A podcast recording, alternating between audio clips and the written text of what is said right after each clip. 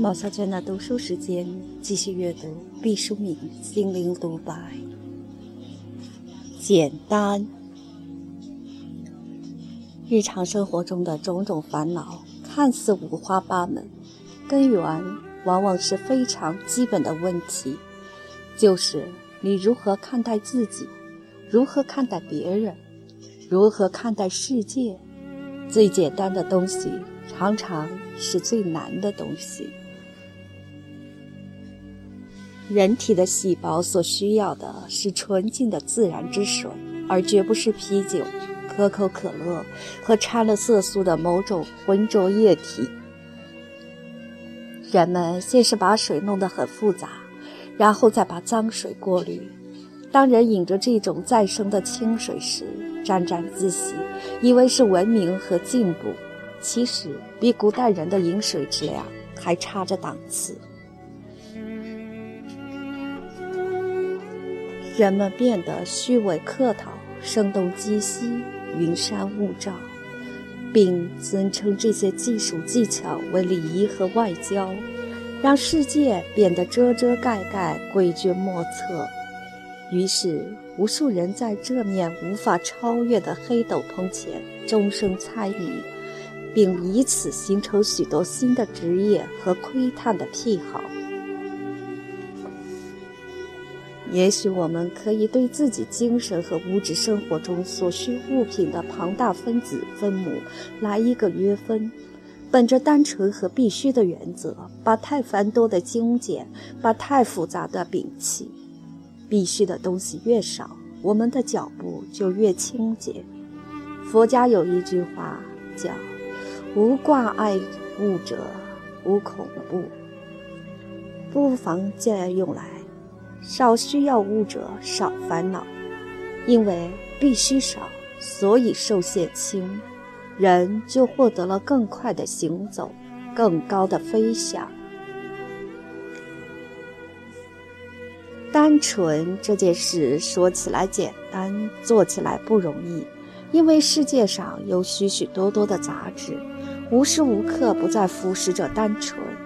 人们往往以为单纯只存在于童真。如果你在晚年还保有单纯，如果不是太傻，就是天赐的一种好运气，保佑你未曾遭遇污浊侵袭，所以依旧清澈。其实，最有力量的单纯，是历练过复杂之后的久久归一。以不变应万变，自身有过滤化解和中和澄清的功能。任你血雨腥风，我自静若处子。心永远轻轻的，呼吸永远是轻轻的。乡村是安静的，有黎明前的黑暗和黄昏的炊烟。城里的树却要被五花八门的噪音轰得聋掉。如果把城市的树叶和乡村的树叶对到一起，拿一把音叉来测它们对声音的反应，乡村的树叶一定是灵敏和易感的，像婴儿一样好奇；城市的树叶却像饱经沧桑的老汉，有点大智若愚的呆傻在里面。城市的树比旷野当中的树要肮脏许多，它们的脸上蒙着汽油、柴油、花生油和地沟油的复合膏质，还有女人飘荡的香粉和犬的粪便干燥之后的微粒。旷野当中的树啊，即使屹立在沙尘暴中，披满了黄土的斗篷上，点缀着不规则的石英屑，寒碜粗糙。却有着浑然一体的本色和单纯。城市当中的树比这平原之中的树多和棍棒、金属之类打交道。平原的树也是要见刀兵的，那只先被请去做梁、做林的时候，虽死犹荣。城市当中的树却是要年年岁岁屡遭劫难。手脚被剁掉，冠发被剃去，腰肢被捆绑。白海上垒满了一种叫做瀑布灯的电线。到了夜晚的时候，原本朴素的树就变成了圣诞树一样的童话世界，有了虚无缥缈的仙气。是的，应该轻装，不仅仅是我们的行囊在旅行时尽可能的减少重量，我们的心量也要腾空，放松到无所牵挂，大脑才能最大面积的洁净黑白。才能书写新的公式和词汇，才能真正有效地利用这难得的一刻，积聚起崭新的能量，从容不迫回应万千世界的平凡刺激。我喜欢未雨绸缪，在我还能微笑和努力的时候，就把心上的坠雷一一摘掉。我不希图来世的天堂。只期待今生今世，此时此刻，朝着愉悦和幸福的方向前进。天堂不是目的地，只是一个让我们感到快乐、自信的地方。单纯是一种很真实、很透明的东西，我们已经在进化中将它忽略和玷污。人的肺所需要的是凛冽的、清新的山谷、森林之风，而绝不是被汽车吞吐了千百次的工业废气。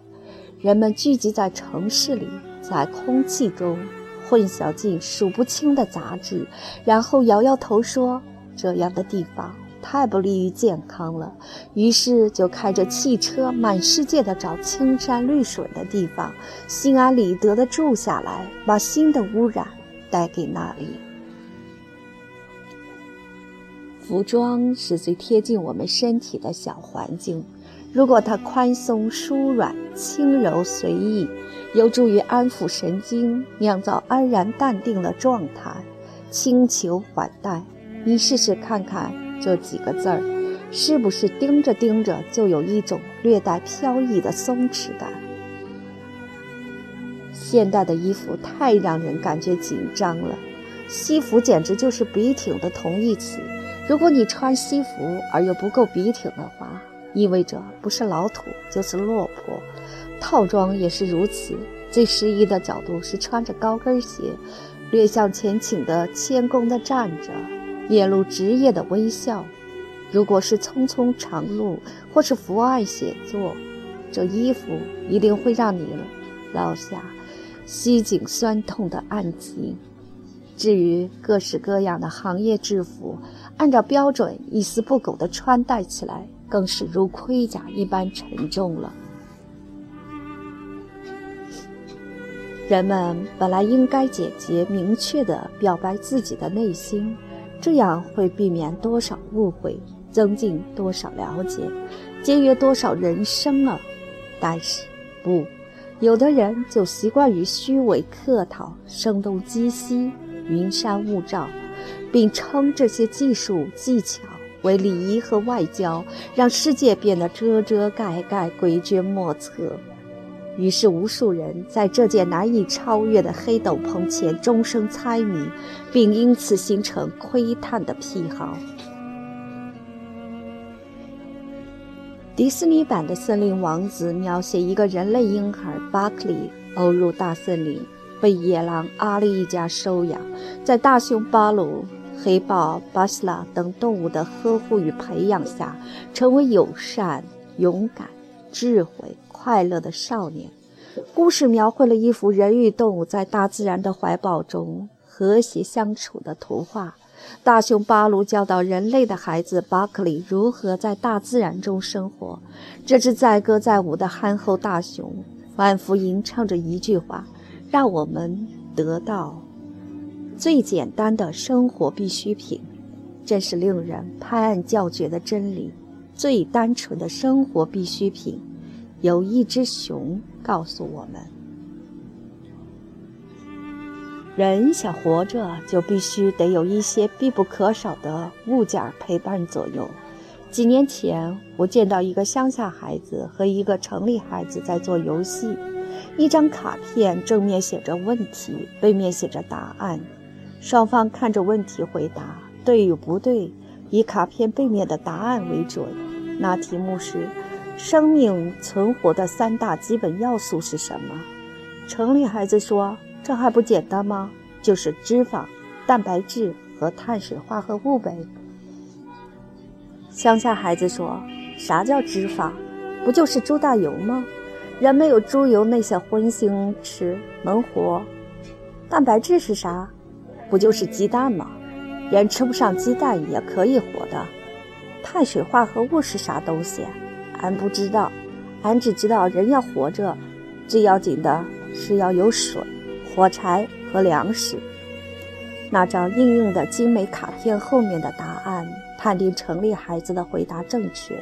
但说心里话，我更认为乡下孩子的答案率真和智慧。纵观人类的历史，我们的生活必需品的名录是越来越长了。一千年前，假如我们外出，只需带上水和干粮，再携一把火镰。现在呢，要带的恐怕就不仅仅是旅游鞋、休闲装、驱蚊油、防晒霜。这应该算是进步吧。只是大自然不堪重负了，养育一个现代人的物资足够当初养活一百个、一千个原始人。我喜欢这种简单，一个人和他所热爱的东西。直截了当、毫无隔绝的接触，这个世界太多颜色，太多小量生物，太多繁杂图像了。鳞次栉比排山倒海压降过来，人们没有缝隙和时间接听内心微弱的敲语，人们丧失了标准，贫血的灵魂无法输出足够的能量，来选择自己的爱恨和归宿。即便蒙对了正确的选择，也没有耐力持之以恒的守候，很可能半途而废，功亏一篑。简单是有质量的，简单的生活，穿朴素的衣服，吃家常的饭食，住简易的房子，使用简便的交通工具，于是所有繁华喧嚣都不再构成引诱和危险。灯红酒绿都变得如同黑白般明晰，声色犬马褪色，笙歌燕舞敛息。